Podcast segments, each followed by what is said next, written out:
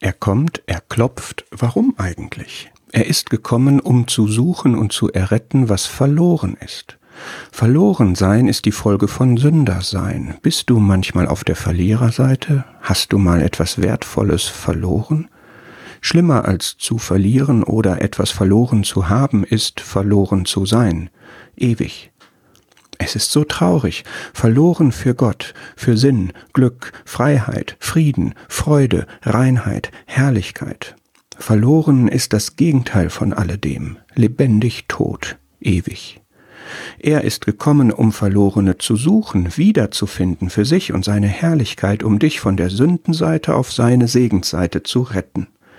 Kannst du dir vorstellen, es ist Freude im Himmel, wenn ein verlorener Sünder gefunden wird.